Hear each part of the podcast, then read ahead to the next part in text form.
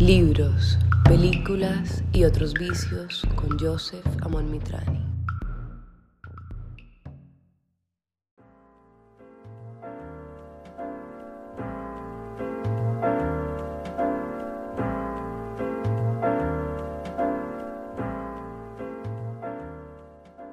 Queridas, queridos, amiguitas, amiguitos, ¿cómo va la vida? Estamos grabando el episodio número 13 del podcast y creemos con mis hermanos que hacemos el proyecto que va a terminarse la temporada en el episodio 15. Eso creemos. Eh, y creemos, voy adelantando, pero todavía no, no 100%, que el último episodio lo vamos a hacer con mis hermanos, que yo los nombro mucho porque son los dueños de esta empresa, pero nunca aparecen, obviamente. Entonces creo que vamos a hacer el, la temporada 15, vamos a cerrar con, con una cosita de, de hablar los tres sobre la experiencia del podcast, sobre los comentarios de la gente, sobre por qué lo hacemos, un podcast sobre el podcast, un episodio sobre, un episodio sobre el podcast. Entonces, para que esperen en, dos episodios. Eh, creo que lo, como va a ser es hoy 13, hacemos el, el, de la encuesta de Instagram que se llamó Escritura Creativa. El siguiente va a ser con el psicoanalista que les había prometido con el doctor psicoanalista, lo que pasa es que camella mucho el hombre, entonces es muy difícil eh, encontrar un tiempo para hacerlo, porque se demora a cuadrar el sonido y ese tipo de cosas, pero lo, vamos a lograr y, y, ese está prometido y, el último creo que lo haremos así entre los hermanos, a ver, contar ciertas cosas, experiencias sobre libros de los tres y de películas y este tipo de cosas. Eso rápido. Vamos dos minutos ya, introducción rápido, rápido, rápido.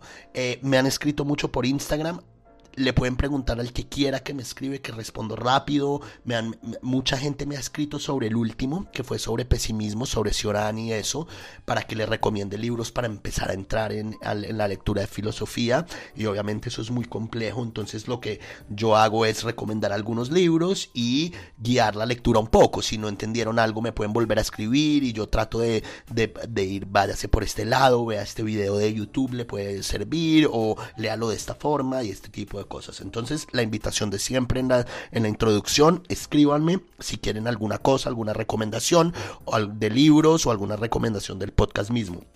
Y por último, si se fijan en el último podcast, en el último episodio, el de pesimismo, van a ver que el sonido está realmente impecable. Ya estamos llegando a un sonido profesional.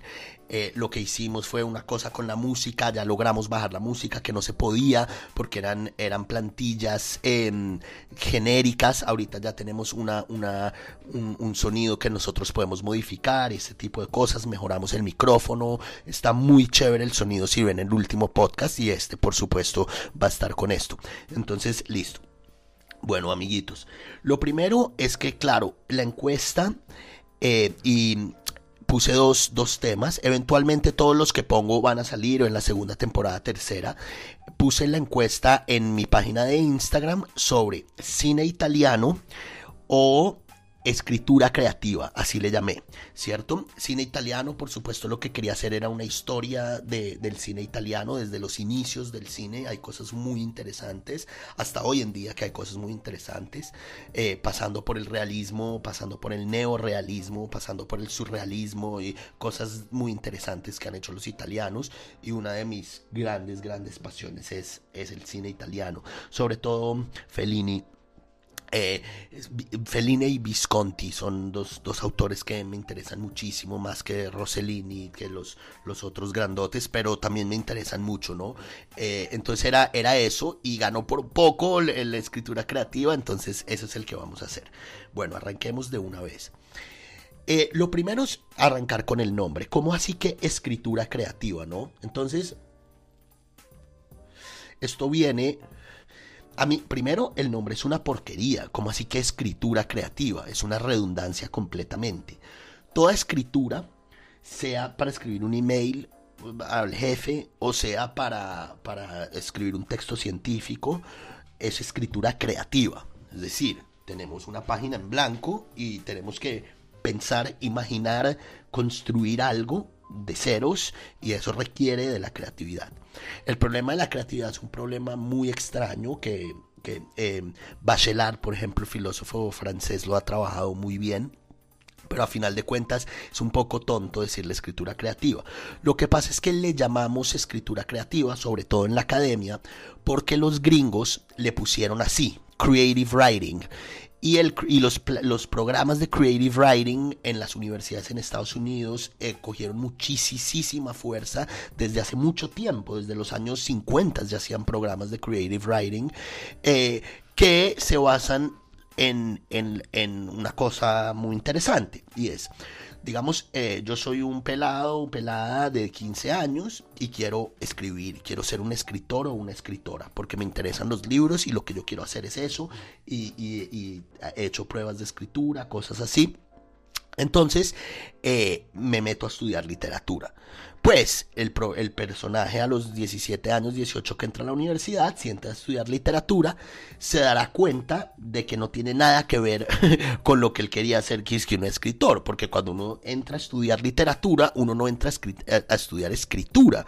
Es como si yo quisiera ser un artista, un pintor, y me metiera a una facultad de historia del arte, ¿no? Eh, sí, o de, o de estética, de teoría del arte. Es, por supuesto que va a ser una cosa completamente distinta. Las facultades de literatura no enseñan a escribir libros de literatura, sino enseñan teoría literaria, crítica literaria, literatura comparada, historia de la, literatura, historiografía, etc. Entonces, em, en Inglaterra habían hecho ciertos programas y tal, pero se puso muy serio en los Estados Unidos eh, de armar facultades departamentos que no sé, que claro, tengan algo de, teoría literaria y de crítica, por supuesto, pero que se enfocaran más bien en, en lo que ellos llamaron creative writing, que yo lo, llamaría mejor eh, escritura literaria, ¿sí? Eh, entonces, claro, esos programas son muy chéveres, a mí me interesan. No me interesan, yo jamás les recomendaría a alguien que haga su, su pregrado, su carrera en escrituras creativas. Eh, ahorita estamos montando un máster en escritura creativa en, una universidad en, en, Barranquilla. De pronto un máster sí es más fructífero, eh, etcétera. Pero porque lo, lo, que digo es que yo no creo en esto de los escritores profesionales que me den un título y es que escritor. No, hermano, usted escriba, ¿sí? y, y después la gente juzgará si usted es un escritor o no, ¿sí? Eh, voy a hacer una pausita para tomar café.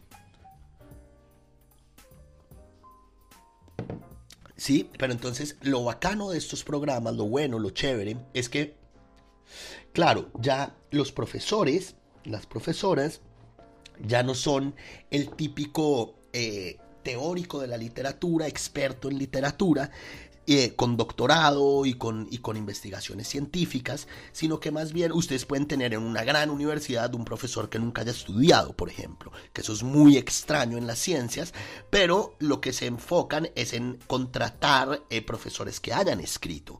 Entonces, esos programas de, creative writing, de escritura creativa, lo que hacen es lo que hacen es a partir de la experiencia personal de los escritores eh, tratar de, de, demostrar cómo funciona el proceso creativo de los textos literarios. Entonces, cómo funcionan normalmente, que claro, hay programas universitarios, pero también hay talleres de, escritura creativa, donde uno va una vez a la semana, se sienta dos horas, lee su texto, entre todos se critica el texto, se habla, el profesor o la profesora dice, yo le cambiaría esa metáfora, eso queda muy raro ahí, todos se discuten y uno va aprendiendo más o menos a escribir a partir de la opinión de los otros, etcétera, etcétera. Y eso funciona muy bien. Eh, este, este episodio del podcast, si ustedes ven ahorita mi escritorio, no tengo nada abierto, ni siquiera el computador, ni siquiera la, una libretica, porque es un tema que yo he trabajado tanto, tanto, tanto, tanto que creo que la mejor forma de hacerlo es simplemente ir hablando y ir mostrando ciertos puntos eh, que, que, que, les interesarían en una horita, horita y pico. Entonces, claro, ¿por qué?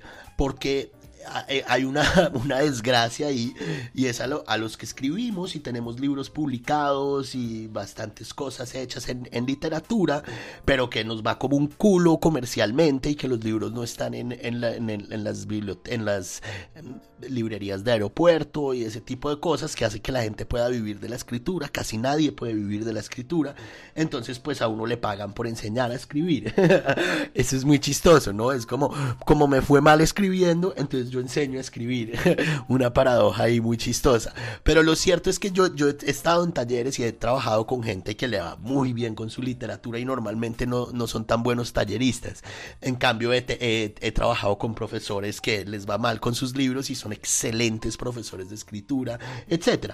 El punto es que, claro, eso es lo que yo más he hecho en mi vida profesional, es hacer cursos de, escritura creativa eh, por mi, mi, trayectoria, entre comillas, eh, eh, de, de haber escrito libros, ¿no? Entonces, pues claro, eh, es como una credencial de, vea, yo hice estos libros de poemas y esta novela y estas vainas, entonces yo les puedo decir a ustedes ciertas cosas para escribir.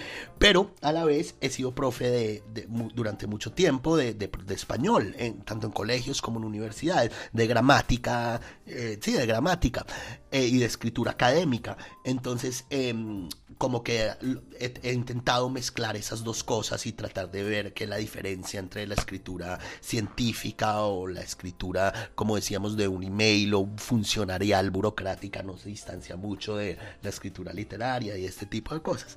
Entonces, eh, obvio como uno de, los programas, como uno de, los programas anteriores de los episodios, creo que fue el de la lectura, que lo hice muy íntimo, muy íntimo, muy personal, a diferencia de los otros que trabajamos otros textos, ese tipo de cosas. Este me imagino, todavía no lo tengo planeado, pero me imagino que saldrán cosas íntimas, eh, personales. Eh, entonces, arranquemos. lo primero que quiero decir es que así a ustedes no les interese escribir libros y publicarlos y que estén en las bibliotecas y en las librerías, este podcast, este episodio eh, tiene, tiene una intención de que entendamos que escribir no es solo no, no, es un arte, no es una, un oficio, una función, una actividad específicamente para quienes queremos publicar y comunicarle, digamos que al gran público lo que tenemos adentro, sino que funciona mucho también para las personas que no les interesa eso como, como, como profesión o que, no, no, o, que sienten que simplemente no tienen el talento o no se sienten seguros para mostrar sus textos, etc. Entonces vamos a hacer un poco de la diferenciación entre esto, pero me parece que es un episodio chévere para todo el público. Em, em, empecemos por lo primero. Em, yo tengo muchos amigos, por ejemplo, empecemos por este, este, esta anécdota, ¿no? Tengo muchos amigos, muchísimos de, de todo mi, mi trabajo en, en, el arte, en la poesía y este tipo de cosas, que escriben hermosamente, fenomenalmente. Tengo un amigo, eh, por ejemplo, que es un poeta, pero brutal, brutal, y tiene dos libreticas llenas de poemas. Fíjense, lleva escribiendo mucho tiempo y tiene apenas dos libreticas. Escribe muy poco porque trabaja mucho los versos, etcétera, etcétera. Y el man eh, le queda muy difícil escribir y tal, y boom, y boom, y boom. Y cuando yo publiqué mi, mi cuarto libro, él una vez me dijo, pero es que usted cómo ha hecho para escribir cuatro libros. ¿Cómo ha hecho? Y entonces mi respuesta fue tan sencilla como esta. Yo me senté en mi escritorio o en un café y los escribí. Eso fue, así lo hice. Me senté y los escribí. Punto. Entonces, y el, y el man, claro, lo que hace él es que es un grandioso escritor que no escribe. Entonces, pues si uno no escribe, es muy difícil eh, tener un libro publicado o tener más libretas llenas o si estoy escribiendo un diario que después poderlo leer y que esté nutrido de información, pues porque no me senté y no lo escribí. Esto parece estúpida, esta anécdota, eh, pero digamos que me parece muy importante. De pronto alguno de ustedes se puede estar, se puede estar eh, identificando con lo que digo, porque hay mucha gente que le interesa la escritura o que escribió hace mucho tiempo o que le gustaba escribir y que de repente dejó de escribir y no escribe y no escribe y cuando van a intentarlo están completamente oxidados y no entienden por dónde va la cosa y, y normalmente sienten ciertos celos ahí de la gente que sí logra hacerlo y escribe y escribe y escribe. Entonces, claro, el primer punto para hablar de esto que vamos a llamarlo escritura en general, podemos ir matizando entre escritura literaria y escritura científica o escritura, no sé, de un email, que eso también es muy importante, lo del email y tal. Eh, claro, porque, ¿por qué? Porque, por ejemplo, tengo ahorita un amigo en España que yo lo quiero mucho y tiene una empresa y él está contratando gente para su empresa. Es una empresa pequeña que está creciendo poco a poco. Y hay un señor que trabaja muy bien y tal, pero escribe tan mal los emails y los WhatsApps, etcétera, etcétera, que mi amigo dice, yo no puedo trabajar con esta persona, no, no puedo, no le entiendo lo que me está diciendo. Entonces ahí yo le dije, ve lo importante que es la escritura, hermano, porque claro, el man trabaja en mercadeo y otras cosas que no tienen nada que ver con el arte, etcétera, etcétera, pero simplemente la escritura es una forma de comunicación exageradamente importante en la vida laboral, etcétera, y ahorita con temas de pandemia pues por supuesto eso es eso ha, incrementado muchísimo no estar todo el día en el WhatsApp ta ta ta en el email ta ta ta y, y cuando uno escribe mal simplemente no se no se hace entender. O eh, digamos, o digamos, sí se hace entender, pero no le da el tono que uno quiere, etcétera, etcétera, etcétera. Entonces, bueno, es importante también entender que no solo la escritura científica, literaria, etcétera, sino la escritura también de, empresarial y todas estas cosas, ¿no? Entonces, digamos que el primer, el primer punto que yo diría es el que le dije a mi amigo de cómo hice para escribir cuatro libros. Ahorita acabé de terminar el quinto y estoy muy feliz. Es un poema largo con ilustraciones, pero bueno, no voy a hacer publicidad aquí de, mi literatura. Pero, pero, pero bueno, entonces digamos cinco eh, libros terminados. Que es una barbaridad para, mi edad. También yo tengo una enfermedad que se llama hipergrafia o hipergrafía, que es que no puedo parar de escribir, que eso ya, ya es una enfermedad y me, atrae mucho, mucho mal. Pero, pero a lo que me refiero con esto de me senté a escribir es que la primera regla para aprender a escribir es escribiendo. ¿Sí? Digamos que esto es una cosa muy muy importante para quienes quieren empezar a escribir o para quienes escriben y están estancados, etcétera, etcétera. La escritura se aprende escribiendo. Mucha gente dice que la ortografía y este tipo de cosas se aprende leyendo o que a escribir se aprende leyendo. Mentira. Eso es completamente mentira. Tengo muchos conocidos, muchos amigos que son grandes lectores, grandes, grandes lectores y que no pueden escribir. Escriben exageradamente mal. A escribir no se aprende leyendo, porque sería una cosa muy absurda. ¿Por qué? ¿Sí? Es como hacer cine se aprende viendo cine. Yo veo esta obra maestra en Fellini, me la veo 20 veces y ya no, y después salgo y voy a hacer una obra como Fellini. No, no, no, no, no, no, no.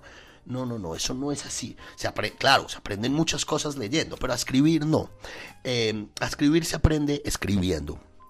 Es decir, si quiere escribir, abra un cuaderno, coja un lapicero y arranque a escribir y escriba y escriba y escriba y escriba. Y va a ver cómo usted poco a poco va a ir entendiendo cómo lo quiere decir, por qué lo quiere decir así y esa eso cosa que empieza muy muy muy oxidada y que uno no sabe qué palabra poner, etcétera, empieza a fluir, a fluir, a fluir y uno, va haciendo la cosa. Entonces, eh, lo primero es eso, a escribir se aprende escribiendo eh, y claro, pero después ustedes me preguntarán, claro, pero yo puedo llenar 20 mil mil cuadernos, pero nunca voy a saber si está bien escrito, si está mal escrito. Obvio, por eso es que estamos haciendo el podcast, ¿no? Eh, sí, entonces, claro, para esto, que no, eso sí es eh, esto de cómo, qué es escribir bien, qué es escribir mal, es, es muy, muy, muy complicado de, digamos que, de, de, decir de una forma concreta, ¿no? Así como en algunos episodios hemos dicho esto es así, asá, asá, eh, este es uno de los que es, es, muy complejo saber qué es escribir bien, qué es escribir mal, cómo se escribe, cómo mejoro mi escritura, o si sé si la tengo que mejorar o no. Entonces, arrancando por este primer punto de que a escribir se aprende escribiendo y punto, y la, la conclusión es vaya y cómprese un cuaderno y empiece a escribir y va a ver cómo usted le empieza a fluir a escribir lo que sea, si quiere, ¿sí? Desde diarios hasta cartas imaginarias. Hay un libro muy hermoso eh, que se llama Herzog, de, del grandísimo escritor norteamericano Saul Bellow, que es un señor que es adicto a escribir cartas, por ejemplo. Entonces le están hablando por ahí y él empieza a armar cartas mentales. Querida Patty, ayer fui a no sé qué y se obsesiona con escribir cartas, que es algo que me había pasado a mí en una época antes de leer, de leer eh, Herzog y que era escribir cartas, me daba ganas de escribirle cartas a todo el mundo. Eso, por ejemplo, escribir cartas, escribir diarios, escribir poemas, escribir cuentos, lo que sea. Entonces, a partiendo de eso, de comprarse un puto cuaderno, comprarse un puto bolígrafo, lapicero, esfero, como le quieran llamar, y arrancar, arrancar a escribir. Eh, eso es, el, partiendo de eso, digamos que la forma como, como, como la mayoría de gente empieza como a, a, comprender si lo que está haciendo está bien, si está mal, etc. Es a partir obviamente de, de, de las teorías de la escritura de los escritores que, que, que, les gustan, ¿cierto? Entonces se ha hecho muy famoso eh, el, el, tema este de los decálogos, ¿no? Entonces, eh, un escritor famoso, Ernest Hemingway o García Márquez o, o, Chekhov, se sientan y dicen, bueno, yo voy a dar mis 10 reglas, eso se hizo muy famoso. Eh, Horacio Quiroga tiene un decálogo, muchos escritores han hecho su decálogo, eh, Roberto Bolaño, etc. Eh, eh, ellos eh, lo que hacen es escribir, digamos que 10 cosas, 10, 11, 12 eh, pequeños tips de, de cómo escribir bien, ¿no? Entonces, eh, volvemos a esto de creative writing. Claro, si yo me meto a una clase de, literatura o de filosofía o de antropología o de matemáticas, el profesor es una persona experta en este tema. Si yo me meto a una clase de creative writing, lo que es es un escritor contando su experiencia de cómo escribir, porque ese es un problema en el arte, ¿no? Eh, yo no soy de los que creo que el arte es subjetivo y este tipo de cosas, pero sí soy de los que creo que la mejor forma de enseñar el arte es a partir de la experiencia personal, porque son cosas demasiado complejas. Entonces, por ejemplo, yo me leo el decálogo de cualquier escritor y yo digo, pero esto es una, una basura, ¿no? Es decir, sí, yo no, no creo lo que me está diciendo acá. Entonces, primera regla, eh, no, los cuentos tienen que terminar con una, con un giro, no sé qué. Y yo lo leo y digo, pero es que a mí los cuentos que me gustan no terminan con ese giro, ¿sí? O sí, Bolaño era muy radical, entonces eh, me acuerdo unos de Bolaño que decía, primera regla, no lea Isabel Allende, y ese tipo de cosas, que bueno, estoy de acuerdo, pero, pero, pero digamos, si a mí me gusta cómo escribe Isabel Allende, yo quiero irme más bien por ese lado, entonces yo no le voy a hacer caso a este decálogo, etcétera, etcétera. De todos estos eh, decálogos, eh, a, a mí me ha interesado una, que es de Hemingway, una que dice es tan práctica como era Hemingway, tan gringa, pero es tan buena. El, lo que dice Hemingway es una de mis reglas es que cuando vaya a terminar un texto, cuando, cuando esté, perdón, cuando esté escribiendo un texto y ya esté mamado y quiera acabar su jornada de escritura, no lo termine en un punto final. Deje la mitad de la frase suelta eso es una maravilla, que es súper práctico, no tiene nada que ver con el arte de escribir, es súper práctico. Entonces, claro, ese, ese es el único que yo sigo al pie de la letra. Yo cuando estoy trabajando, incluso en textos académicos, científicos, yo lo que hago es no terminar la frase y ya, y dejo para el otro día. Lo que hace eso es que cuando uno vuelve al texto está en caliente el ritmo de la frase y uno sabe por dónde, es más fácil entender uno por dónde iba y cuál era el ritmo de la cosa, ¿no? Pero bueno, a lo que voy con, con esto del, del decálogo de los escritores es que yo no me considero una persona digna, mi escritura, etcétera, para darles ahorita una, un decálogo de, mire, si usted quiere escribir bien, haga esto, si quiere escribir bien, haga esto, haga esto, haga esto. Primero porque no confío en absoluto en mí, en absoluto. Y segundo, porque pues que, o sea, me parece una estupidez uno resumir en ciertos tips qué es la escritura, ¿sí? Digamos, eh, a mí me fascina el, minimalismo de Chekhov, y, pero también me fascina el barroco de Lezama Lima, ¿no? Y de Mujica Lainez, ¿no? Entonces, eh, si yo voy a hacer un decálogo a partir de cómo se debe escribir bien con Mujica Lainez o, o, o con Chekhov, quedan completamente contradictorios. Me parece una cosa que no, no se debe hacer así, o sea, no les voy a dar tips de así se debe escribir primero porque no confío absolutamente en mi escritura y segundo porque no, no creo que eso se deba hacer así, sino más bien les voy a dar algunos, algunos tipsitos, algunas cosas que creo que pueden ser chéveres si quieren empezar a escribir bien en español, ya sea eh, literatura o textos académicos, científicos o lo que les decía, o un mail o el diario, etcétera, etcétera. Entonces, bueno, arranquemos. Yo creo que eh, en esta vida hay tres tipos de escritores. Uno, el que no escribe, es decir, eh, el que no le interesa esto, ¿cierto? Que existen y a, a este tipo de, personajes, del, el, que no escribe y no le interesa escribir nada, nada, eh, a mí me gustaría persuadirlo un poco a escriba. No porque creo que esa persona tiene adentro el mejor poema de la historia, sino por lo que hablábamos de la importancia de la comunicación escrita. Cuando uno practica escritura, etcétera, etcétera, eh, creo que que no solo le ayuda a comunicarse y a, digamos que, em, a crecer eh, laboralmente y en sus comunicaciones, etcétera, sino, etcétera, sino también va a descubrir una herramienta, que es la escritura, de ponerle nombre a, las cosas que están pasando adentro, ¿no? Entonces, así uno no quiere ser un escritor, porque todo el mundo tiene que ser un escritor, si hay gente que cultiva tomates, hay gente que hace lámparas, y hay escritores. Entonces, si yo hago lámparas, no tengo por qué escribir bien, estoy totalmente de acuerdo, pero la escritura sí es un una herramienta para indagar un poco, para ponerle nombre a las cosas, ¿no? Y eso es muy importante, en el sentido en que uno vive muy adentro de uno mismo y adentro de uno mismo, ya llamémoslo pensamientos, alma, cerebro, pasan cosas muy extrañas, cosas que no tienen nombre, cosas que duelen mucho, cosas que nos hacen muy felices, etcétera, etcétera, pero que son muy difíciles de descifrar. Y la escritura, por naturaleza, es el límite del lenguaje.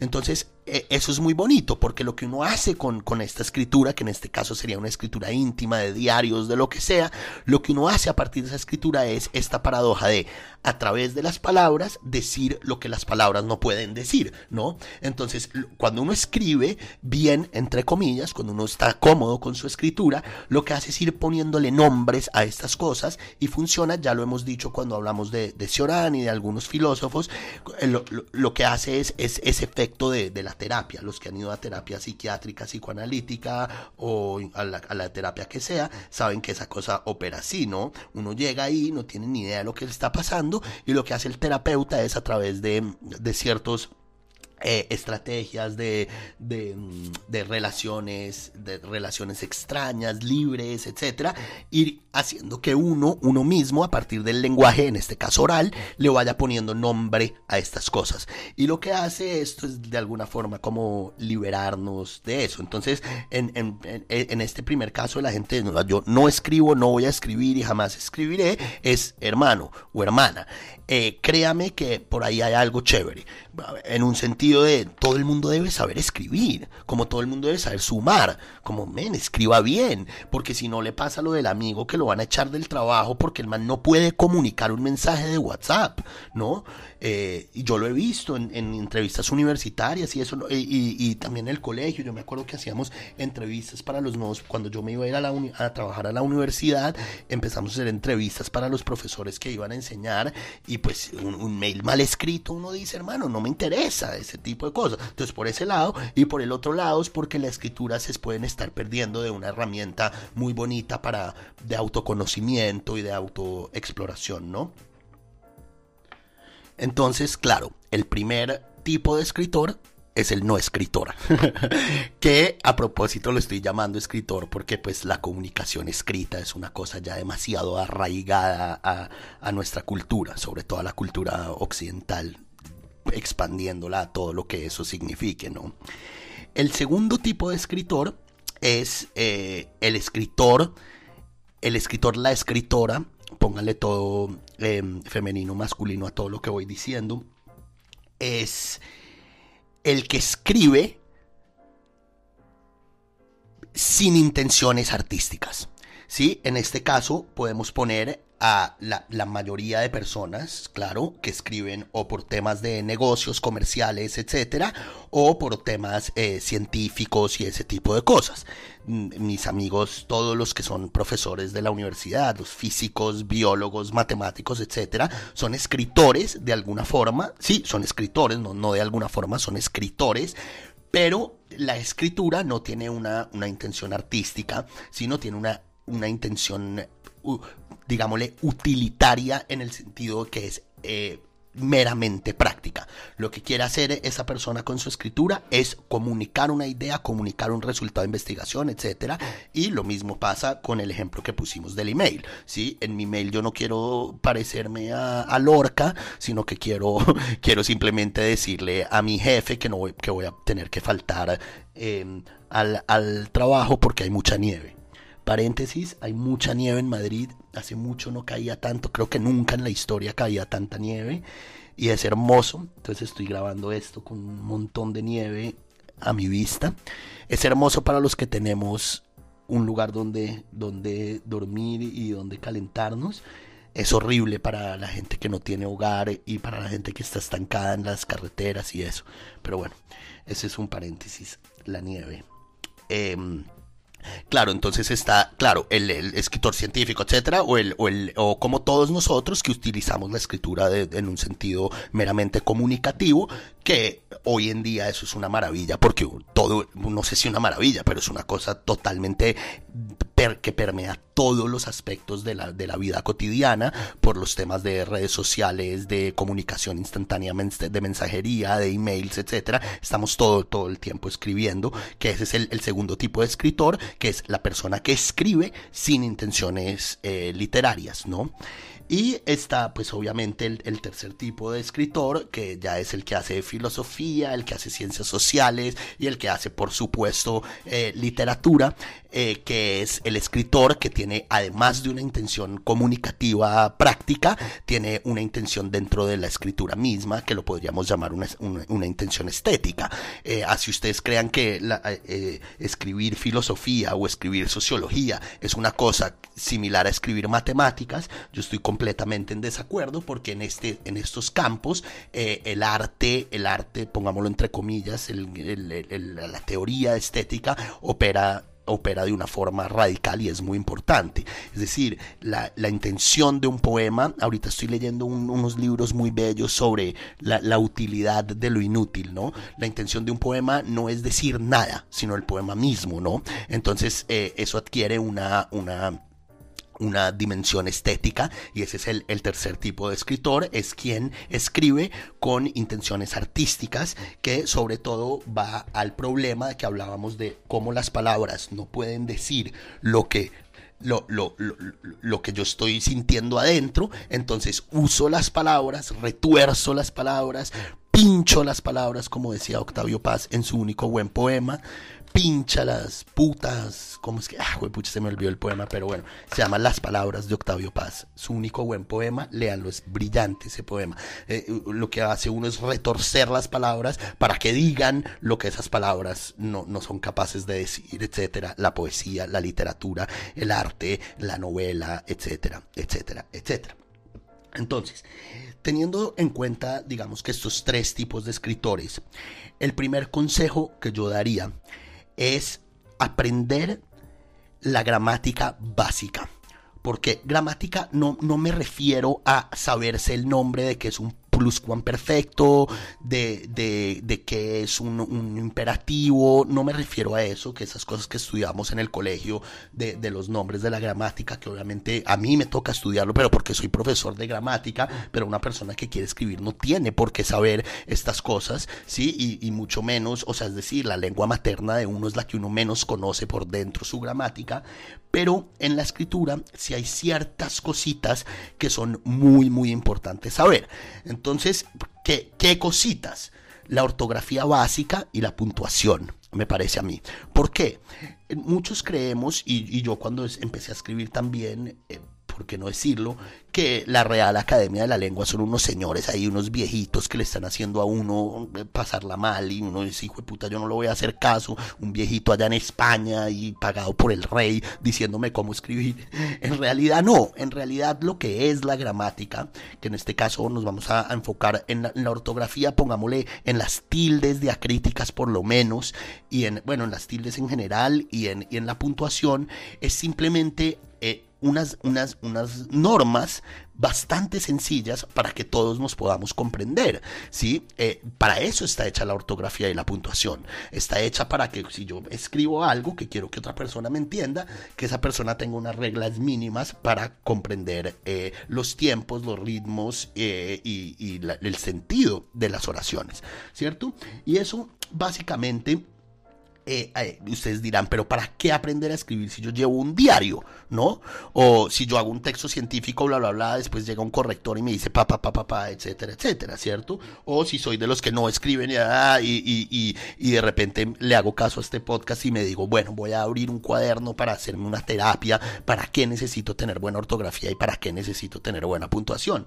Y la respuesta a eso viene de una teoría que yo he estudiado mucho y que he desarrollado mucho, que, que que es tan sencilla como que la escritura es un arte, un oficio, una actividad que siempre implica al otro, siempre.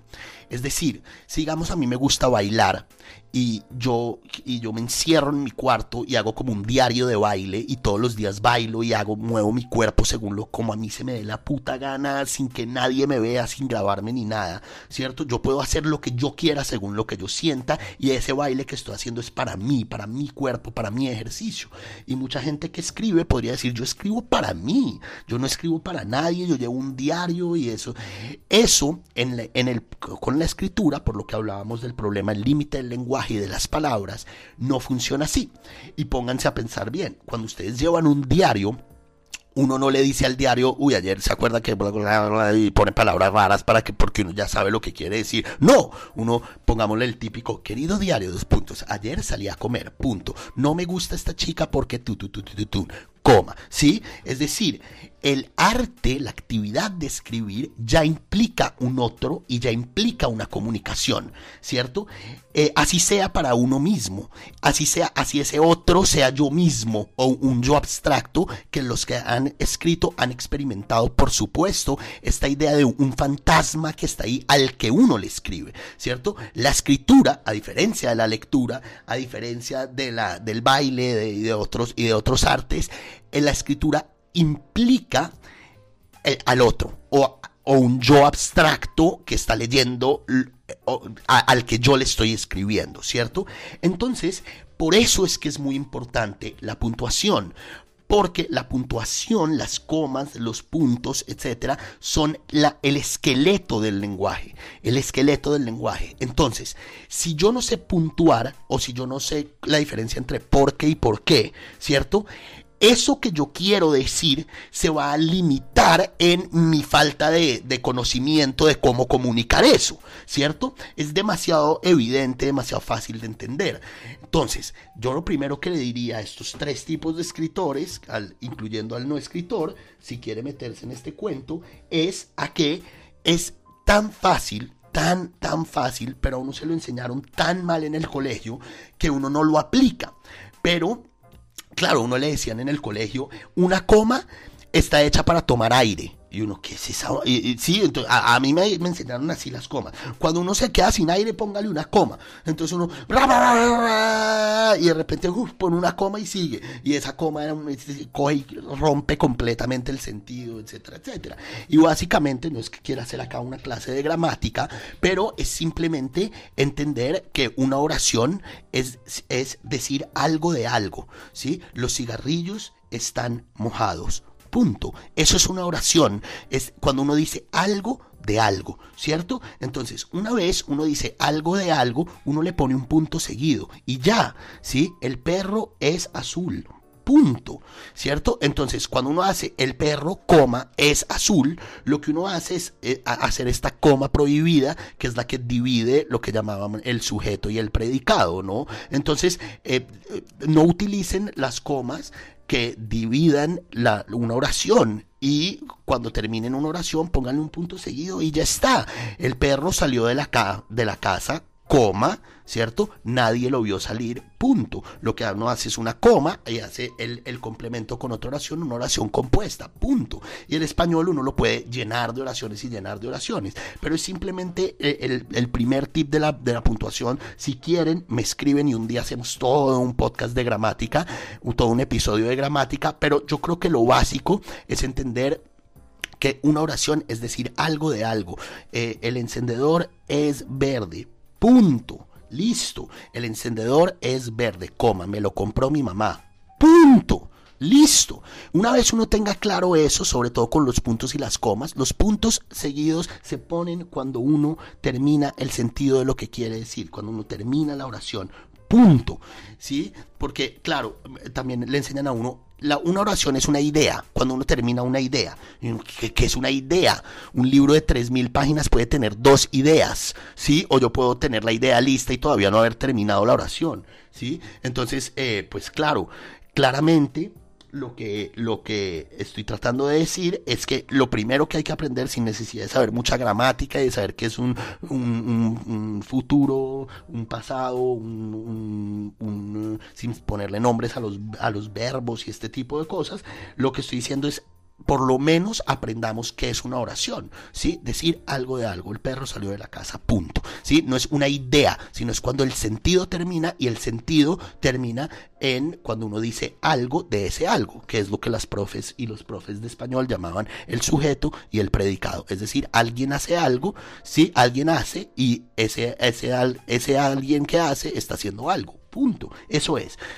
Entonces, una vez uno tiene claro que es una oración, van a ver cómo va a empezar a, a fluir la, la, escritura en el sentido en que ya puedo, ya puedo, ok, dije esto, punto, dije esto, coma, complemento, punto, dije esto, punto, dije esto, punto. Entonces, eh, eh, para cualquier tipo de, de, escritor es muy importante entender la puntuación, que es muy, muy, muy sencilla, pero en el colegio no, nos la enseñaron mal. Entonces, lo que les decía de este amigo de de que el, su trabajador le manda unos mensajes de WhatsApp, éramos orinados de la risa leyéndolos, porque de repente, raca, taca, taca, taca, taca, punto y coma, raca, raca, raca, y ese punto y coma va, el perro salió punto y coma de la casa, y uno, pero este man, ¿qué es lo que quiere decir? Entonces, claro, si uno mismo no, no, no, organiza esto de ponerle nombre a las cosas que no se le puede poner nombre, etcétera, es muy difícil que uno logre poner en el papel lo que quiere decir. Entonces, e, esto es básico, ¿no? Es un término, es una cosa básica de la puntuación. Obviamente aquí lo dije en tres minutos, pero pues métanse a la gramática en, internet y es muy fácil entender que es un punto seguido, es demasiado fácil. Y lo mismo pasa con las tildes y con, y con la ortografía. Eh, no es un señor allá que está no es un señor allá eh, amigo del rey que dice, oh, soy la Real Academia y voy a joderles la vida a estos muchachos del colegio, sino la ortografía está hecha para que nosotros podamos entender lo que dicen las, las cosas, ¿cierto? Y obviamente eso de confundir una B pequeña con una B larga, aquí en España se le llama V, eh, o una mm, S con una C y este tipo de cosas, eso es bien, bien difícil que pase ya cuando uno pues eh, ha leído algunas cosas, eh, ¿sí? Y además que las reglas tienen más excepciones que la misma regla, entonces esas, el brabre, bribro, bru, este tipo de cosas que nos enseñan en el colegio, pero donde sí hay bastantes errores es con el tema de las tildes, pero las tildes son una cosa exageradamente fácil. Lo que pasa es que a mí me llegan estos alumnos, por ejemplo, de la universidad, con una, ortografía muy huepucha que uno dice, este man, ¿dónde aprendió? ¿Dónde fue al colegio? Y lo que yo me he dado cuenta es, eso no es culpa de los personajes que llegan con, eso no es culpa de los personajes que llegan con su con, con porque, porque son brutos eso es culpa de que en el colegio no nos enseñaron o que simplemente uno hacía una una una, ¿cómo se llama? Eh, una, una soplete, se llamaba en Colombia, un soplete, y uno tititín anotaba las cosas y pum, pum, pum, y escribía y pasaba el examen y nunca más aprendió eso. Pero si uno llega ya en su adultez y dice, ok, ¿cómo se ponen las tildes? Es la forma, es una cosa muy fácil. Es las palabras agudas, que son las palabras que tienen el acento en la última sílaba, como salió, salió, tiene el acento en la última sílaba. Si terminan en N, S o vocal, se le pone una tilde. Si no termina en N, S o vocal, no tiene tilde. Es demasiado sencillo, ¿cierto? Y si tiene una sílaba, como, como fue y este tipo de palabras, no tiene tilde. Si tiene una sílaba nomás, no tiene tilde. Ya. Y las, eh, las palabras graves, que son las palabras que tienen el acento en la penúltima sílaba, como árbol, árbol, y que no terminan en N, S o vocal, tienen tilde. Es una cosa demasiado fácil. Y las palabras esdrújulas, o sea, las que tienen en la, en la, en la antepenúltima, en la traza antepenúltima, ese tipo de cosas, todas tienen tilde. Punto. Ya, ya, esa es la regla. Agudas que terminan en NS vocal, tilde. Eh, graves que, termina, que no terminan en NS vocal, tilde. Y esdrújulas eh, y, y, el resto y lo que van para atrás, todas tienen tilde. Punto. Ya, es aprenderse eso. Y poco a poco, cuando uno va escribiendo, etcétera, se aprende pues las tildes diacríticas, que también son muy fáciles de, de entender. ¿Qué es una tilde diacrítica? Una tilde diacrítica es cuando dos palabras se escriben igual se escriben exactamente igual y suenan exactamente igual, pero, eh, pero eh, significan cosas distintas. Por ejemplo, T y T, la, el clásico, la clásica. Entonces, eh, te amo a me gusta tomar té. Es exactamente TE, suena exactamente igual, pero una cosa es la bebida té y una cosa es la, la, la el te amo, ¿cierto? Entonces, el T de, entonces en esas el T de beber lleva tilde, ya. Eh, como lo mismo con C, entonces eh, se fue de la casa no tiene tilde, pero yo sé muy bien lo que tú dices, lleva tilde y eso se aprende fácil. Como eh, estas, estas confusiones también con el ahí, ahí, ese tipo de cosas, con el por qué, por qué, que eso en WhatsApp es desesperante, cómo se confunde, que es demasiado fácil de saber, es decir, por qué los que saben inglés es why, es otra palabra, why, y porque es because. Eh, ah, tengo gente que escucha el podcast en, en, en, Israel, eh, sería eh, hacerlo el cambio a por qué lama en hebreo y, y por qué ki, ki aiti shama, porque estuve allá, allá, sí, eh, eh, son palabras distintas, lo pongo en, ejemplo de otros idiomas para que vean que, claro, se parecen en español por qué y por qué, pero son cosas completamente distintas, sí. Em, etcétera. Entonces eh, vienen todos estos problemas de, de, si es una interrogación, va separado y con tilde, etcétera. A lo que me refiero es, ya me fui un poquito largo con esto de la gramática, pero a lo que me refiero es a que es demasiado fácil aprender a escribir decentemente, ¿sí? Ya después llega, hay problemas de sintaxis extraños, problemas de gramática como la correspondencia de número, la correspondencia de género, que no se cometen mucho, pero que uno puede jugar después con eso. Y yo sé que, yo estoy seguro que si uno se, se, se anima a escribir y quiere escribir un texto de, del tipo que sea, evidente, obviamente eh, uno se va a ir metiendo en eso. Pero por ahora, para empezar a escribir, etcétera, por lo menos aprenda la puntuación y las reglas básicas de las tildes que se lo aprenden una tarde, ¿sí? Y cuando, y una de las cosas para hacerlo es cuando escriba un WhatsApp, abra pregunta, cierre pregunta, póngale las tildes, no porque sea importantísimo, sino para practicar. Uno está escribiendo todo el tiempo, todo, todo, todo el tiempo. Entonces, si uno empieza a aplicar que se aprendió que la palabra árbol tiene tilde porque es grave y no, y no terminan en ese vocal, pues cuando escriba árbol póngale la tilde, ¿no? Y entonces siempre que escriba una palabra grave que no termina en ese vocal, le va a poner su tilde. O en vez de escribir ¿por qué te fuiste? ¿Por qué te fuiste? Ponga ¿por qué te fuiste? Eh, eh, why en vez de because, ¿sí? Porque si pongo ¿por qué te fuiste? Estoy diciendo because te fuiste, ¿sí? Eh, etcétera. Entonces, digamos, eso, ¿no? Yo empezaría por este problema de, de, de, de, de la básica puntuación, la coma no es para tomar aire, sino es una regla muy básica. El punto no es porque ya me cansé, sino terminé la idea, sino por una cosa muy básica, es el fin de una oración, etcétera, etcétera. Entonces, eh, me parece que una echadita vistazo hay videos de YouTube o a, a, la gramática o con lo que dije acá, simplemente con lo que dije acá, uno puede arrancar a escribir y lo que hace eso de aprender puntuación y por lo menos las tildes es uno poder ya tener una herramienta un poco más sofisticada para poder decir lo que uno quiere decir, ¿no? Entonces, claro, aquí entramos en, en el otro tip, que es el tip de la lectura. Mucha gente dice que y, yo lo dije al principio, que la lectura no es importante para, eh, para aprender a escribir. Lo dije al principio en el sentido es que uno en el sentido en que yo digo que es muy importante, pero lo digo en el sentido en que uno no aprende a escribir, uno no aprende a escribir leyendo. Digo que esto se conecta con el siguiente tip, porque hablábamos de la puntuación, etcétera, es una herramienta para poder decir lo que uno quiere decir, ¿no?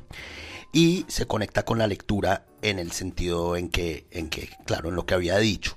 Obviamente, eh, uno, no, uno leyendo libros no va a aprender a escribir, pero uno leyendo libros va a aprender, claro, ahora sí, cómo decir lo que uno quiere decir. ¿Sí?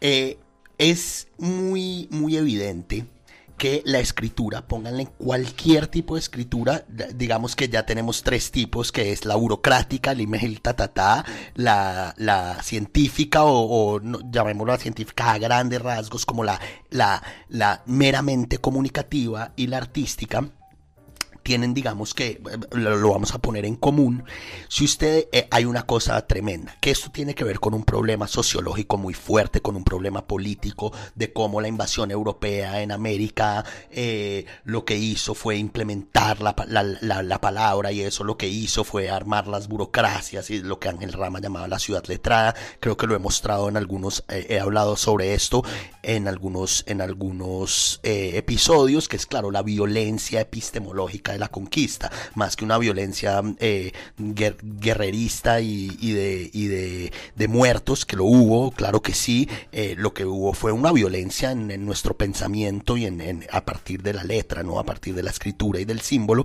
Esto viene de ahí, de cómo la escritura en general se, se, se, la hemos tomado como una cosa muy importante, muy grandilocuente, muy funcionarial, etcétera, etcétera. Entonces cualquier persona que esté empezando a va inmediatamente a distanciar su oralidad, a distanciar cómo él dice las cosas en la oralidad, cómo ella dice las cosas en la oralidad, y ya la escritura va a empezar a tener estos, estos, estas cosas que hemos heredado de la conquista europea, de, de, de los términos funcionariales, grandilocuentes, pomposos, etcétera. Ustedes lo verán, por ejemplo, uno lee estas cosas de Facebook y cuando alguien quiere ser serio, por lo cual, y este tipo de bobadas, ¿no? Que eso es, es, simplemente mala escritura, que es, uno siente obviamente la incomodidad del escritor de usar palabras que no, que trata de cuajar ahí para que suenen importantes, etcétera, y eso pasa con mucho, con todo el mundo que, que está tratando de, empezar a escribir, por alguna razón que tiene obviamente que ver con toda la herencia de cómo nosotros crecimos en esta ciudad letrada, eh, la escritura tiene que ser más pomposa que la oralidad, etcétera etcétera, etcétera. Y decía, ahí es donde viene la importancia de leer. Eh, claro, uno, uno, aprende a escribir escribiendo, ¿cierto? Y, las reglitas de gramática, lo que habíamos dicho, y escriba y escriba y va a ver cómo usted mismo va. Pero en, en literatura, en estos talleres que les decía de Creative Writing, siempre hablan de, de una cosa que se llama la voz, ¿no? La voz personal, porque es que una cosa es escribir y una cosa es escribir, yo escribir, yo escribir con mi voz. Y yo estoy seguro que ese lo cual y ese tipo de estupideces y de burocracia y de pomposidades no es algo que uno quisiera decir, pero uno simplemente está acostumbrado a que la escritura debe ser así. Y a uno en el colegio le enseñaban a, que el, el registro formal de la escritura y uno empieza como a armar estas pomposidades y estas cosas tan horribles. Entonces, claro, eh, cuando uno quiere decir lo que uno quiere decir, decir lo que uno quiere decir, ya sea en el email ya sea en la literatura, ya sea en un texto científico, etcétera, aparece este problema de la voz, que es, lo, quiero decir lo que yo quiero decir como yo lo quiero decir, ¿cierto? Y este problema de la voz personal, de cómo yo escribo, ya me, sé toda la gramática, no sé qué, ya sé escribir, escribo todos los días, bla, bla, bla, y de repente no le entregan un texto que está muy mal escrito, lleno de clichés, lleno de lugares comunes, lleno de pomposidad, lleno de, sí, la rosa es maravillosa porque es hermosa, punto, bien escrito pero eso está horrible, etcétera, etcétera.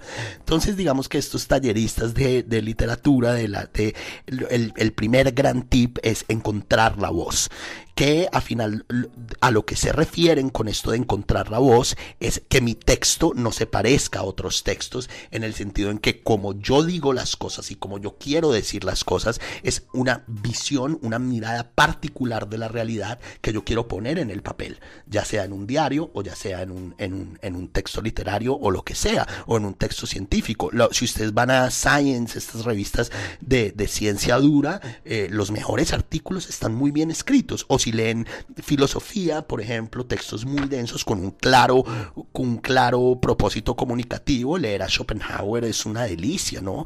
Eh, etcétera, o leer a Kierkegaard es una delicia y lo como lo dice Kierkegaard no es como lo dice Kant, ¿sí? Esa es la voz, ¿no? Entonces, ahí es donde sí entra la importancia de leer. En el sentido siguiente. Cuando nos hablan de la voz propia, busque la voz propia, busque la voz propia, que es algo que todos los que han experimentado en talleres literarios o que han pasado sus textos han experimentado eso como, mm, no es su voz, está chévere, pero me falta su voz, su voz, ¿dónde está su voz? Eh, normalmente se enseña como si fuera una cosa muy misteriosa, ¿no? Eso de la voz, busca tu voz en tu interior, a Paulo Coelho, ¿no? Búscate a ti mismo y este tipo de cosas. En realidad, esa voz no es una cosa misteriosa que está dentro de nosotros y que es imposible de encontrar, sino que esa voz normalmente está en otros libros, ¿sí? Es decir, eh, la voz que, que, significa la forma, cómo yo escribo, cómo yo quiero decir las cosas, eh, es una herencia de la cultura, ¿no? Ah, eh, a mí me gustaría escribir como Chekhov, a mí me gustaría escribir como Bohumil Hrabal. ¿Por qué? Porque yo me leo un libro de Bohumil Hrabal y tiene esa, esa cosa que yo quiero decir. Es el tipo de libro que yo entro a una librería y lo abro en las primeras tres páginas y digo, puta, eso está muy bien dicho. Entonces hay gente que le gusta Isabel Allende y Pablo Coelho, hay gente que le gusta Bohumil Hrabal y, Tolstoy, ¿no? Entonces, eh, este, este, este tip yo lo saco de Billy Collins, que lo nombramos alguna vez. Él habla muchísimo, él hace muchos talleres literarios y este tipo de cosas de la voz no es algo que usted tiene que buscar adentro suyo, sino vaya a una biblioteca eh, y tiene mucho sentido, ¿no? Obviamente, la idea no es plagiar, la, la copia en la literatura y en la escritura en general es muy importante, muy importante. La copia en un sentido artístico y en un sentido decente. El plagio es otra cosa. Coger un libro y copiar exactamente lo mismo es, es, plagio, es robar, ¿sí? Pero la imitación de los grandes autores que han dicho de una forma viene de una imitación y viene de una imitación y viene de una imitación hasta llegar a los Vedas y a los textos antiguos o a Homero, ¿cierto? Eh, eh, esto es eh, la importancia de leer, ¿sí? y ahí es donde las personas que quieren escribir literatura y no leen, es donde ahí hay un absurdo completo, ¿no? Es decir, porque, primero porque hacer algo que uno no le gusta hacer. ¿Sí? Eso sería lo primero. ¿Qué me ha pasado? Me pasó con una, con una señora que hoy en día me detesta por eso, porque acuadramos para hacer una clase y nos vimos en un café y, y yo empecé a dar mi clase de, escrituras creativas, de escritura literaria y le dije, bueno, la tarea es que te vayas a tu casa y cojas los tres libros que tú, que tú decías, puta, esto es lo que yo hubiera querido escribir. Y mi idea era a partir de esos libros empezar a desarrollar una voz, etcétera. Y me dice, no, pero es que yo no, no leo, no, no leo. Y entonces, pues yo le dije, pues entonces si no lees y no te gusta leer, ¿para qué quieres escribir? otra cosa es escribir un diario y hacer este tipo de cosas, pero pues para la escritura literaria, pues uno lo hace porque a uno le interesa eso. Es que me, me parece demasiado raro y me parece poco serio en el sentido de que, de que si uno se lanza a escribir es porque uno quiere, digamos que, llenar el vacío de los libros que no se han escrito. Sí, es decir, yo leo libros, leo libros me apasiono tanto por los libros y siento que debo decir algo y a partir de, de esos libros es que sale lo que yo quiero decir, ¿no? Entonces, claro, él se puso muy brava conmigo, hoy en día me detesta porque yo le dije, pero entonces ¿por qué no te dedicas a hacer otra cosa, a bailar o algo así? Porque es que es muy raro querer escribir una novela si no te gusta leer novelas. ¿Para qué? ¿Sí? pero bueno, dejando ese, ese, esa anécdota un poco, un poco ahí relegada, eh, a lo que me refiero es a que... Eh, es muy importante la copia en el sentido en que hay otros que llevan años y años haciendo lo que uno quiere hacer y esas personas nos van a dar a nosotros las herramientas que no son muy específicas, sino son más bien abstractas de cómo hacer esto. Entonces uno empieza a leer en un sentido de investigación. Entonces ustedes cogen una novela, un cuento o un texto científico, lo que ustedes vayan a escribir y ven, ay, juepucha, este señor me gusta cómo escribe, esta señora me gusta cómo escribe. Entonces, cuando estoy hablando de esto, esto y esto, mire lo que hace esta señora acá. Le pone un punto y sigue con esto, cambia de acá. Entonces uno empieza a entender cómo cuál es la voz que uno quiere pronunciar, cuál e, cree que debe ser la voz de uno, en el sentido de cómo yo debo decir lo que quiero decir a partir de la voz de los otros. Y uno a partir de varios libros, de varias lecturas y de leer en el sentido de cómo este señor hace eso ahí, uno va encontrando su voz. Y en un momento uno se da cuenta que lo que uno escribe no se parece a lo que escriben los otros. Se puede parecer en muchos aspectos, ¿sí? Digamos, yo con mis textos, mucha gente me dice, uy, esto tiene algo de no sé quién, esto tiene algo de no sé quién. Y claro, pues porque uno lleva leyendo toda la vida y aprendiendo de los maestros, ¿cierto? Pero de repente uno se da cuenta que ya eso no se parece. ¿Por qué no se parece? Porque porque el saber es perspectivista, porque cada uno tiene un mundo, cada uno es un mundo, cada uno es un lugar de enunciación y de tener voz, es decir, desde ese lugar de enunciación particular, ¿cierto?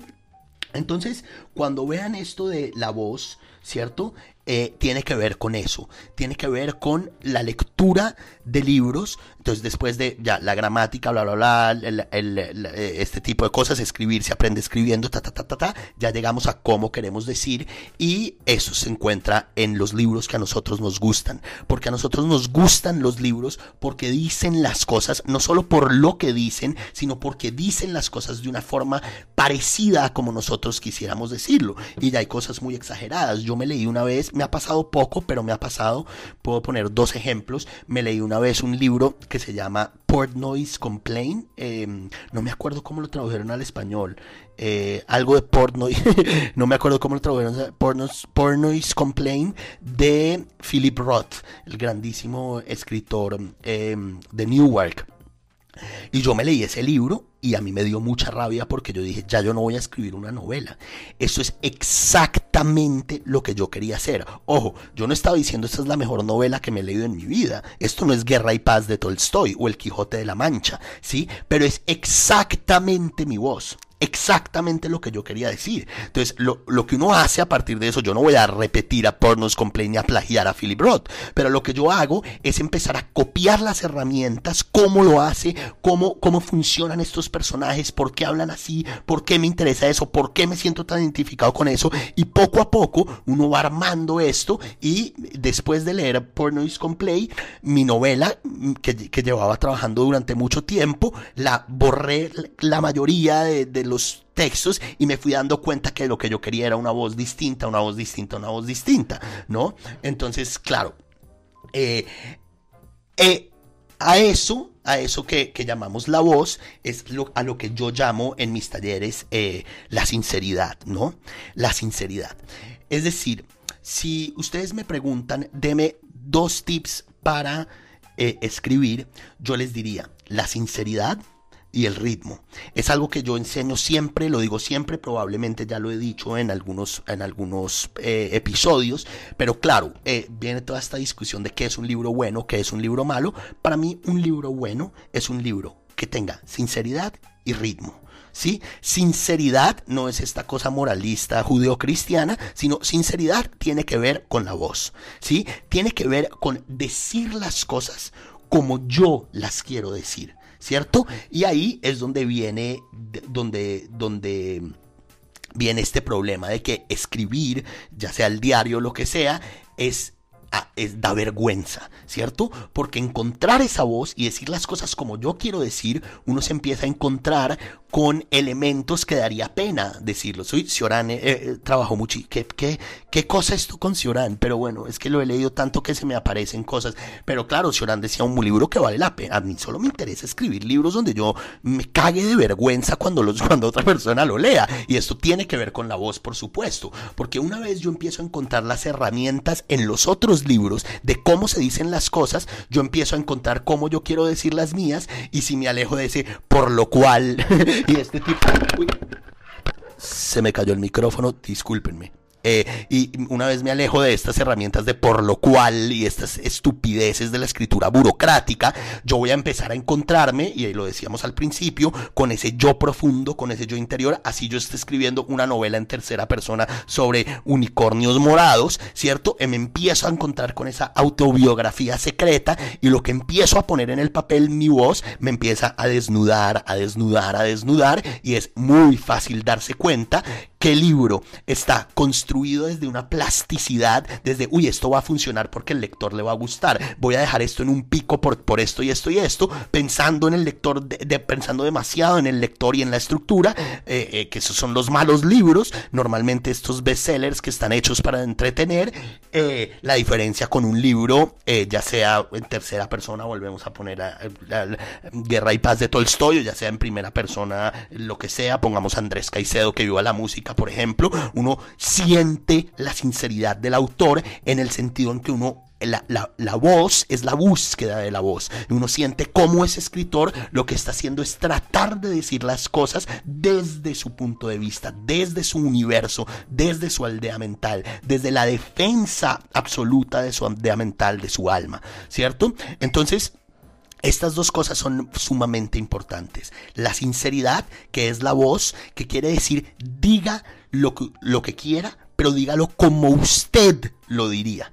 ¿Y dónde encuentro la voz? En los otros libros. Y a partir de leer los otros libros y de, y de, detectar, por ejemplo, este es un gran libro, pero a mí no me gustaría decir así, como este libro está flojo, pero por ahí yo lo quiero, por ahí yo me quiero meter, ¿cierto? A partir de ahí uno va desarrollando esto donde yo leo algo que solo yo podría decir, ¿cierto? Em, ahí es donde aparece en lo que yo llamo en literatura la sinceridad. Y de nuevo, no tiene que ver con decir, hola, yo me quiero suicidar, soy muy sincero. No, tiene que ver con esta cosa que usted me está diciendo, solo usted me la podría decir. Y van a ver cómo ahí van a ir desapareciendo todas estas grandilocuencias y todas estas cosas que uno pone para que la escritura suene formal, etcétera, etcétera. Porque estoy diciendo lo que quiero decir como yo lo quiero decir. Esto lo traslado a todo tipo de escritor, desde el mail, desde la ciencia, desde la literatura. Voy a tomar café.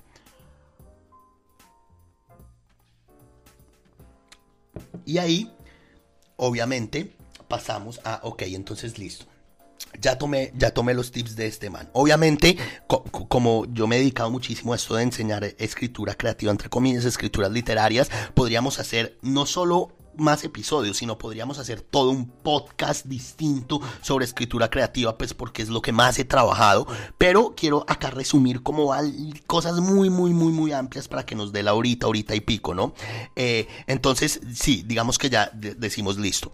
Este man que dice, primero, vale, al principio dejemos, eh, uno no aprende por osmosis leyendo, uno no aprende a escribir, uno aprende a escribir escribiendo, escribiendo, escribiendo, escribiendo, y eso que nos da soltura, nos suelta, nos desoxida, nos dice, ok, la escritura también es algo muy corporal, ¿sí? No es una cosa solo mental, sino coger el lápiz o coger el computador y darle y darle y darle, lo va soltando a uno, lo va soltando a uno. Para eso hay ejercicios muy chéveres.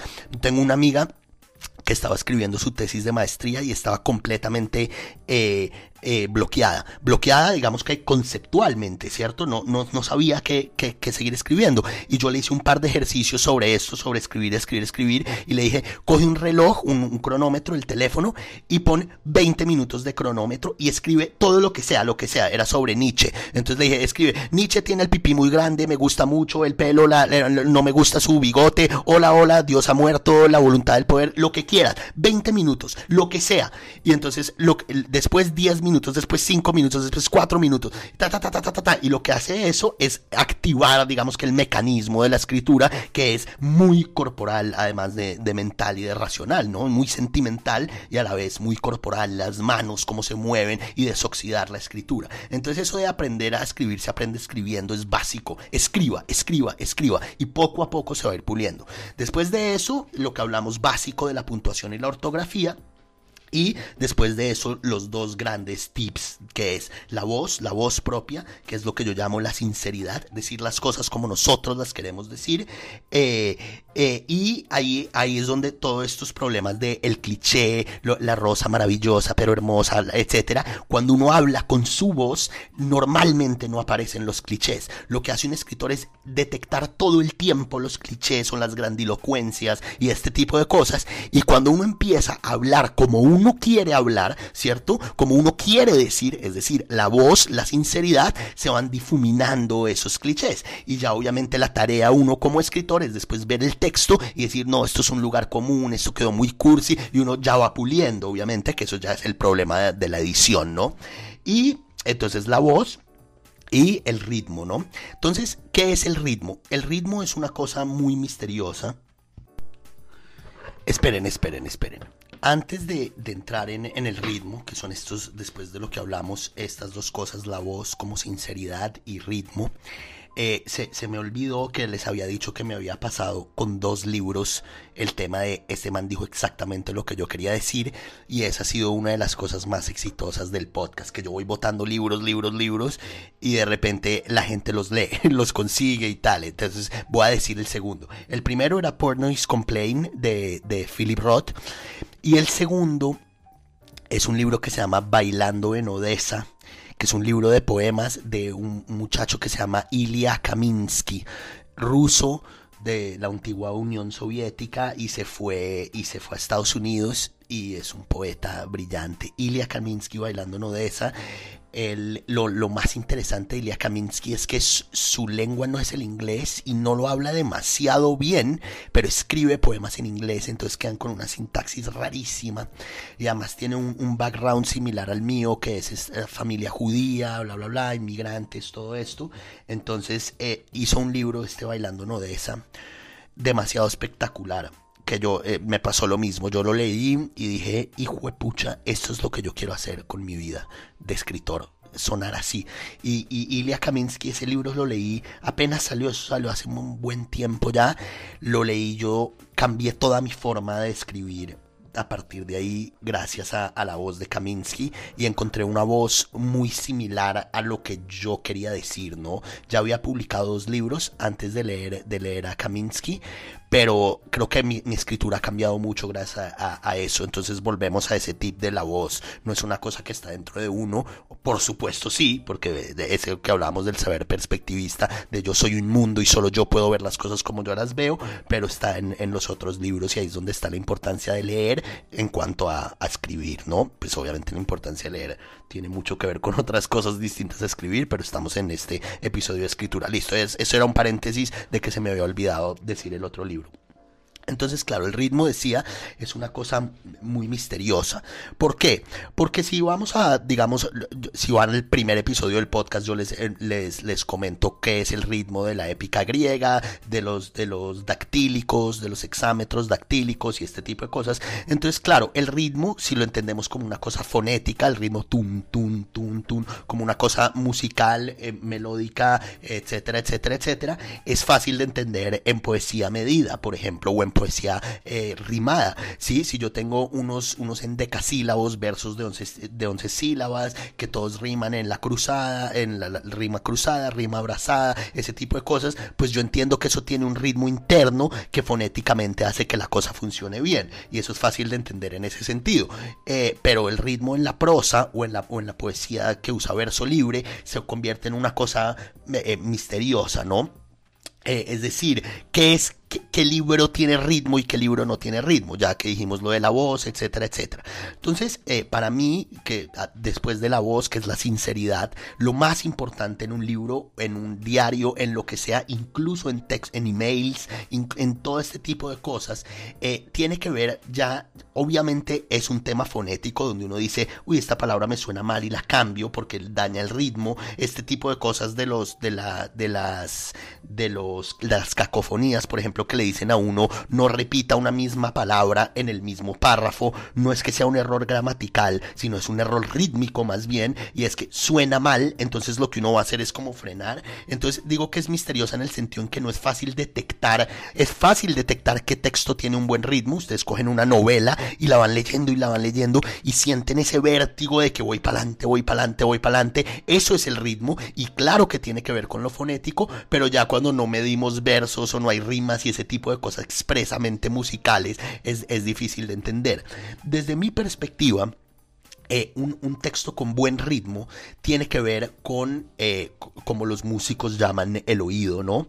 El oído en el sentido de, ustedes conocen amigos que se escuchan una canción una vez y ya la pueden tocar en la guitarra, esa gente que tiene oído absoluto, ¿cierto? O que afinan cantando sin nunca haber aprendido a cantar, o que saben entrar perfecto en una, en una estrofa de jazz bien rara, y uno, este man, ¿cómo sabía? Eso es oído musical, ¿no? En la escritura, el oído es muy importante y eso es lo que da el ritmo.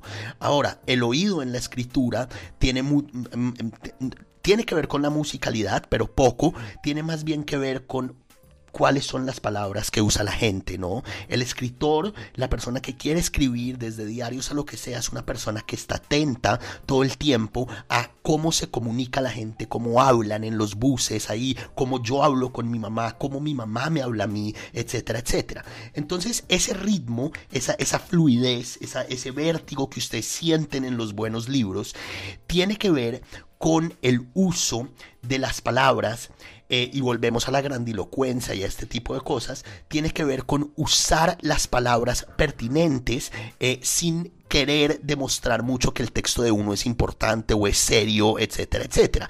Si está hablando una mamá, ponga las palabras que él pone su mamá, ¿sí? Si está hablando usted, hable con las palabras que usted habla, ¿sí?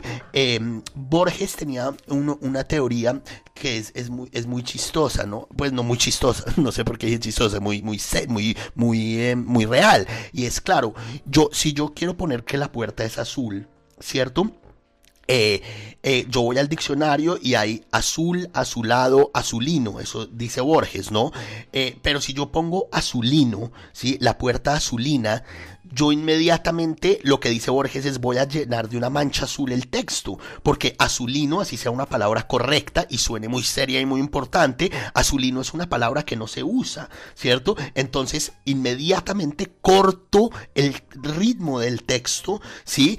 Eh, y, me queda horrible, ¿sí? Entonces use que la puerta era azul, así usted quiera sentirse muy intelectual que conoce la palabra azulino, no la use porque va a quebrar el ritmo. Entonces, todas estas prosas horrorosas, súper eh, super grandilocuentes, súper eh, clichésudas en su escritura y miren los mails formales que les llegan a su oficina o eso, la gente intentando usar palabras difíciles para parecer serios y volvemos a lo cual y este tipo de cosas eh, tienen que ver con el ritmo, por supuesto. Es decir, mi consejo para que un texto tenga ritmo no es estar, uy, esta palabra no rimó con la otra, ta, ta, ta, esa, este, estas cositas específicas, sino que ese ritmo se va a ir dando siempre y cuando ustedes usen un, un lenguaje tranquilo. Y se, se correlaciona se correlaciona fuertemente con la voz, porque cuando yo encuentro esa voz, si soy fiel a esa voz, el mismo texto va a tener un ritmo que va a ir yendo hacia adelante, hacia adelante, hacia adelante. Entonces, este misterio del ritmo de por qué este texto tiene ritmo y el otro no, tiene que ver con que yo use las palabras que se usan, ¿sí? Y eso es una cosa muy importante en todo tipo de escritura. Si ustedes van, están escribiendo un diario o están escribiendo un texto sobre las corrientes marítimas en no sé qué, para un paper, y empiezan a usar eh, palabras grandilocuentes o lo que sea, palabras no tranquilas, digámosle así, lo que va a hacer eso es troncar la lectura. Eh, eh, y, ya, eso lo que hace es, es, es, dañar el texto, ¿sí? Entonces, una vez encontrada la voz, eh, si uno es fiel a esa voz, el ritmo va a ir poco y poco a poco apareciendo. Y entonces, cuando uno lee un texto que uno está escribiendo y hay algo que no le cuadra, normalmente eso que no cuadra es un problema de ritmo. Y ese problema de ritmo, claro que se puede solucionar con la puntuación. Por ejemplo, aquí hice una pausa larga y yo quería más bien que se conectara, entonces voy a poner una coma en vez de un punto, ese tipo de cosas, como que la cosa vaya hacia adelante. Pero normalmente ese problema del ritmo se va a solucionar si uno dice las cosas como uno dice las cosas. Eso es muy importante en la escritura y en todo tipo de escritura. ¿Sí? Y lo mismo, y vamos a lo de los diarios otra vez. Yo, puede ser que yo no quiera que nadie lea lo mío, pero yo voy a lograr decir lo que yo quiero decir si lo escribo con el, con, con, el oído, más que con, el, más que con la cabeza, con el oído, así se dice esto. Y digamos que el ritmo de la oralidad, que el gran ejemplo es el Quijote, como lo vimos en otro episodio, el Quijote es un libro que va para adelante, va para adelante, es un libro con un ritmo impresionante. Y no es que las cosas rimen o estén medidas métricamente, sino que el ritmo funciona porque el, eh, coge las herramientas de la oralidad que estamos todo el tiempo en este ritmo del habla y las traslada a la escritura. Y la forma de hacerlo es, sea tranquilo escribiendo, mire lo bien que habla, ahora pase eso a la escritura, ¿no? Eso es, eso es muy, muy, muy importante. Y a final de cuentas, y ya eh, creo que vamos larguito esto. Eh, para terminar con este problema del ritmo, eh, y ya podemos ir, ya recapitulamos todo, la voz, el ritmo, la gramática, etcétera, es, claro, yo como sé, al final de cuentas, si tengo un buen texto. Entonces, claro, uno de los, de los tips es, em, es ir a un taller literario Sí, que, que, es dejar que la escritura de uno, no, no necesariamente ir a inscribirse donde está el profesor del taller, del taller literario, pero sí eh, dejar que el texto esté en la calle, ¿no? Que eso Bukowski hablaba mucho de eso, deje de creerse cabafis y de meter sus poemas en un escritorio y decir yo soy un poeta. No, si usted quiere saber si la vaina funciona, va, lléveselo a su hermano, léaselo, que el otro le diga no entendí esto y dejarlo que esté ahí y normalmente las críticas que van a ser muy abstractas, va a ser, uy, no me suena esto, van a tener que ver o con la voz o con el ritmo, ¿sí? No, no me fluye esto, lo que está diciendo es el texto le falta ritmo y no, esto suena a a, un, a un texto de, de álgebra de Baldor, está diciendo no, no encuentro su voz acá, ¿entienden? Entonces, claro, e, uno de los primeros tips es dejar que la cosa respire, mostrársela a los otros. Yo lo hago con mi literatura a muy poca gente. ¿Se acuerdan el, el, el podcast que hablamos con Jessica? Eh, ella, que es una artista maravillosa, yo le mando todo antes y ella me dice, uy, esto me gusta, esto no, bla, bla, bla. A mis hermanos no tienen que ser lectores expertos en literatura y normalmente se lo muestro a dos, tres personas para, para foguearlo un poco. Entonces, claro, eso de creer que no nos la sabemos todas, es de saber que no nos la sabemos todas, es importantísimo en la creación artística y en todo tipo de creación. Si están haciendo un diario, eh, eh, ahí aplica de otra forma, ¿sí? Que es... Que el lector son ustedes mismos y ver a ver si realmente estaban diciendo lo que querían decir y este tipo de cosas.